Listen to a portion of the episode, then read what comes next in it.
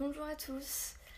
Euh, je tiens d'abord à m'excuser de ma longue absence parce que euh, bah, je vous avais dit que j'essayerais de continuer les podcasts. Au final, euh, je me suis rendu compte que j'ai pas pu et j'ai pas non plus pu vous prévenir. Donc voilà, je tiens vraiment à m'excuser. je vais essayer de du coup lire un maximum pendant ce mois de juin, enfin un maximum, avancer un maximum pour euh, pouvoir rapidement terminer le livre et pour, euh, pour me rattraper aussi. Du coup, potentiellement, j'enregistrerai peut-être plusieurs podcasts euh, à l'avance afin de n'avoir qu'à les poster après. comme ça, dans les moments du coup où je ne pourrais pas les poster, enfin où je ne pourrais pas les enregistrer, je pourrais toujours les poster, du moins j'espère. du coup, voilà. Euh, j'espère aussi qu'on aura fini avant euh, le début du mois de juillet, du coup, parce que à partir de ce moment-là, je ne pourrai plus du tout jusqu'à perpète.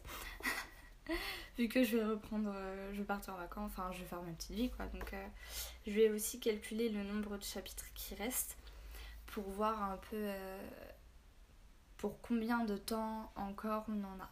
Et du coup, c'est peut-être aussi pour ça en particulier que je vais enregistrer à l'avance.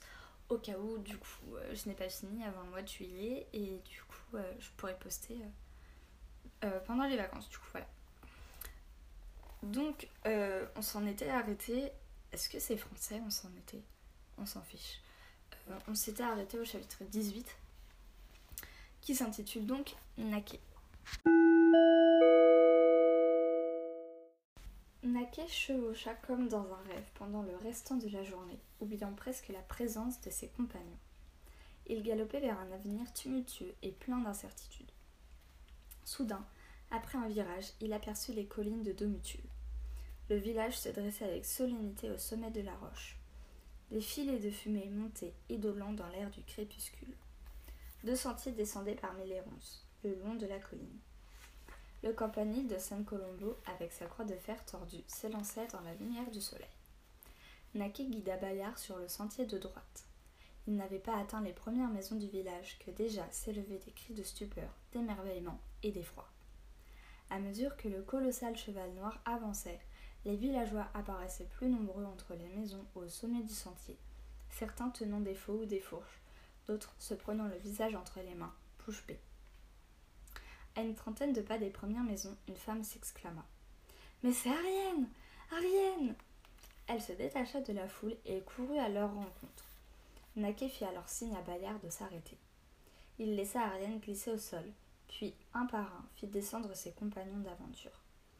En dernier, il mit pied à terre. Il écouta les paroles confuses de la femme qui embrassait Ariane. Et comme il restait figé, Bayard lui donna un léger coup de museau qui l'obligea à faire quelques pas en avant. Quand il, leva les yeux, Naquet se retrouva face aux gens du village. Il déglutit. Nous sommes en danger, murmura-t-il. Un peu plus tard, Naquet se tenait dans la cour de la villa où quelques jours plus tôt tout avait commencé.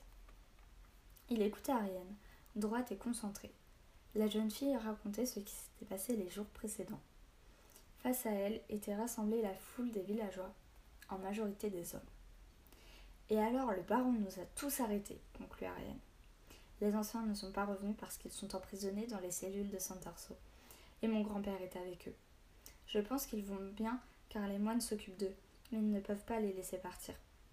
Et parmi eux se trouve aussi, elle regarda Naké, Odus, le forgeron. Et comment as-tu réussi à te libérer? demanda un jeune homme. Le visage d'Ariane s'assombrit. Les mercenaires sont cachés plus loin dans la vallée, poursuivit la jeune fille. Plus d'une centaine d'hommes à cheval. Le capitaine Angiste veut les envoyer sur Domitul et je. Je devais leur être livré en signe d'allégeance. Les femmes présentes murmurèrent horrifiées. Quelques hommes également. Mais ensuite, ils sont arrivés, reprit Ariane en désignant Naké. Barras, le frère et la sœur morts, et le cheval noir a surgi de la montagne. Dans l'assistance, certains firent de rapides signes de croix. Ariane recula d'un pas. Qu'as-tu à dire, jeune laquais? demanda alors une voix plus âgée.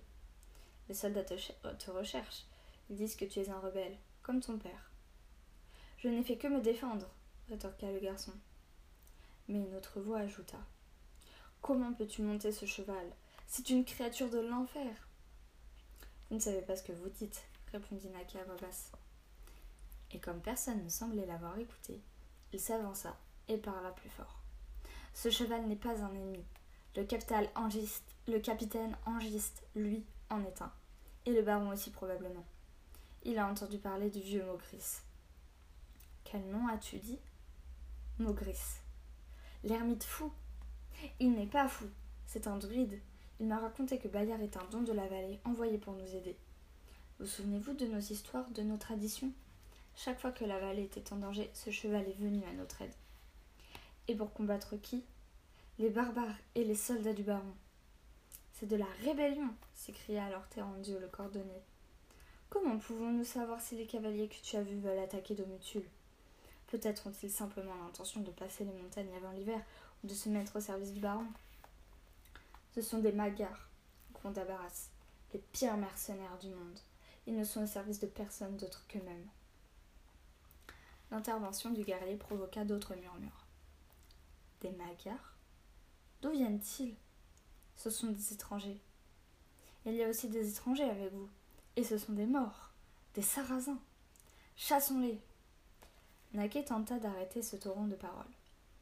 Mokris m'a dit, mais il fut de nouveau interrompu. Je connais ce vieux fou, reprit le cordonnier. Il vit dans les bois de Guimilian. Il raconte des histoires de héros, de créatures magiques et d'autres bêtises de ce genre. ce n'est qu'un fou, un illuminé. Demi-tu ne court aucun danger, le baron nous défendra. Barras décida alors d'intervenir. Il cogna la terre de sa lance pour obtenir le silence, puis tonna de sa voix puissante. Vous êtes des sots. Naquet s'attendait à ce que les villageois réagissent, mais ils furent impressionnés par la figure imposante du carré. Vous ne comprenez pas ce qui se passe. Vous restez dans vos montagnes, vous vous occupez de vos petites affaires, pendant qu'un homme perfide comme le capitaine Angiste complote pour vous détruire et que votre baron veut anéantir vos maisons pour installer sa cour. Un seul garçon ose se rebeller, et vous. Et nous sommes avec lui s'exclama alors un homme en s'avançant. C'était le père d'Ariane. Avec lui et ses amis, et quiconque aura aidé à sauver notre fille. L'homme regarda autour de lui, cherchant des soutiens. Personne d'autre n'est avec vous, n'est avec nous Un long murmure se fit entendre. Moi, dit alors Valente, un garçon majeur depuis peu. S'il faut aller libérer nos anciens, je vous accompagne. Et moi aussi, dit Aldereno. Al, ouais. Suivirent ainsi Turildiano del Rupi et Petreo le bûcheron qui ajouta Je n'oublie pas. À ces mots, Naki les reconnut. Les hommes qui se rangeaient à ses côtés se trouvaient dans les termes quand tout avait commencé. Il les revit, assis les uns à côté des autres, et comprit que le sentiment de communauté qu'il avait éprouvé le jour de son anniversaire n'était pas une illusion. La vapeur brûlante avait vraiment uni leur cœur. Finalement, le village se divisa en deux. Une, faction, les hommes des termes entouraient Naquet et ses amis, et une autre, beaucoup plus nombreuse, hésitante et indécise, évitait de se prononcer. Les anciens et certains petits nobles de la vallée étaient à la tête de la seconde. Naquet, lança Arnaldo, lorsque chacun eut choisi son camp. Tu es le fils de Dus, notre ami forgeron, et nous n'avons aucune raison de nous méfier de toi. Mais tes paroles sont hardies. Nous n'avons pas vu les mercenaires dont tu parles. Les soldats du baron te recherchent. Et même si certains ici sont prêts à te croire, nous te, conseillons d'aller à Saint-Orso, demander pardon au baron, pour toi et ton père. Naturellement, tu peux rester à Domutul cette nuit, et tu devrais t'occuper de ce cheval. Et tu en seras responsable. Quant à vous, qui voulez-vous tant combattre? Je ne peux que vous souhaiter bonne chance et espérer que vous ne vous êtes pas trompé. Naquet vit les femmes se raidir, des expressions de stupeur se mêlant au doute. Les hommes qui ne s'étaient pas rangés à ses côtés souriaient avec une légère expression de raillerie, de condescendance paternelle. Il se sentit sombrer. Moins de dix personnes étaient avec lui. Ses yeux le picotaient. Il baissa la tête. Faites que je ne pleure pas, par pitié, tout sauf pleurer, pria-t-il en silence. Baraz, Jésir et Jara se regroupèrent autour de lui, ainsi que les rares villageois qui avaient pris son parti. Ariane mit son bras autour de ses épaules, puis Baras entraîna Jésir à l'écart et lui murmura quelques mots. Les yeux clos, Naké entendait les hommes et les femmes de Domutul se disperser en discutant entre eux. Tous se dirigèrent ensuite vers la vieille maison de Naké. Bayard les suivait, calme et docile. Les villageois les observaient du seuil de leur porte, impressionnés par cette incroyable créature qui marchait derrière eux, indifférente au monde. Arrivés à la forge, Barras et Gésir se concertèrent avec les hommes, puis les renvoyèrent chez eux. Ils déposèrent leurs affaires à terre et se préparèrent à dormir. Jara demanda à Naké si elle pouvait faire du feu pour préparer un rapide souper. Naké conduisit Bayard dans la modeste courette abritée à l'arrière, d'où la tête de cheval dépassait, telle la statue d'une divinité païenne. Il lui ôta son harnais et caressa son encolure humide. Les braises de la forge à laquelle travaillait son père faiblissaient. Le garçon les attisa avec un fer et les lueurs rougeoyantes des flammes dansèrent sur le manteau brillant du destrier. Bayard posa doucement son immense museau sur la tête de Naquet. Il l'inonda d'un souffle chaud. Alors Naquet, seul, sans personne pour le voir, se mit à pleurer. Gésir s'était changé et portait une légère et confortable tunique de toile. Il vérifiait ses armes à la lueur d'une chandelle. Jara mangeait, assise par terre, les jambes croisées. Elle parlait à Barras, le dos tourné, car elle, avait ôté son voile. Quand Naki rentra dans la maison, ils s'interrompirent et le regardèrent comme s'ils, attendaient des ordres de sa part. Oh père, pensa Naki, que dois-je faire? Aucun mot ne lui vint à l'esprit.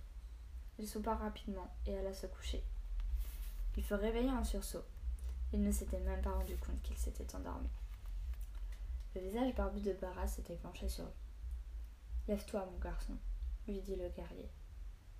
Que se passe-t-il Quelque chose tapait contre le sol de terre battue de la forge.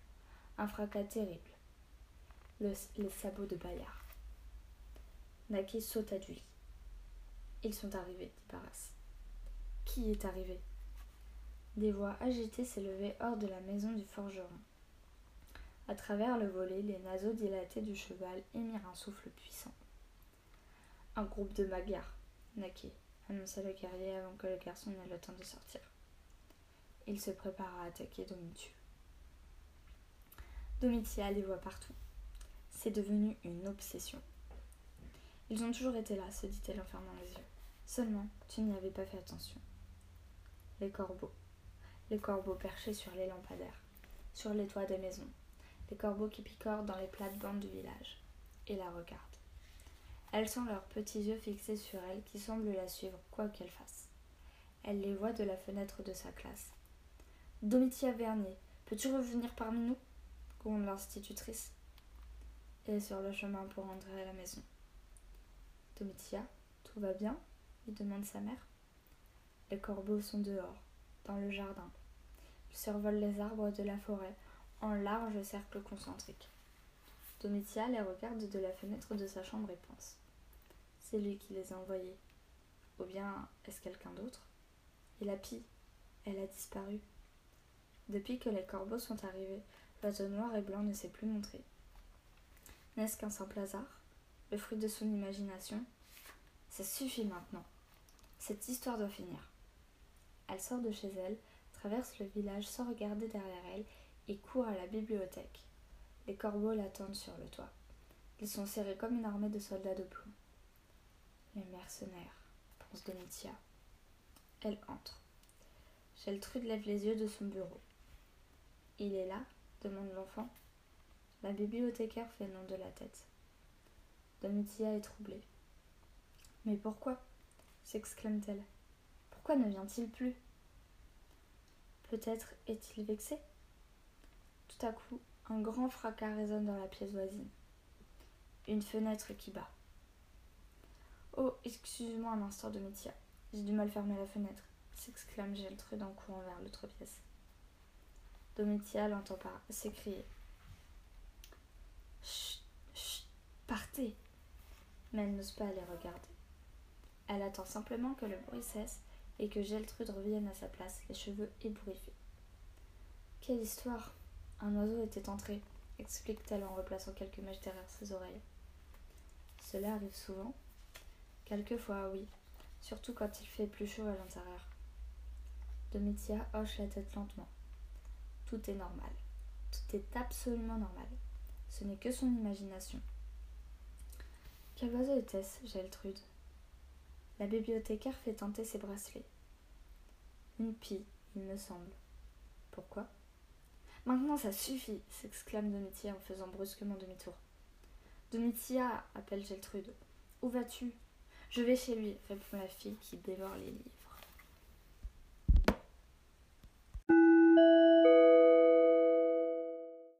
Et voilà, c'est la fin de ce 18e chapitre.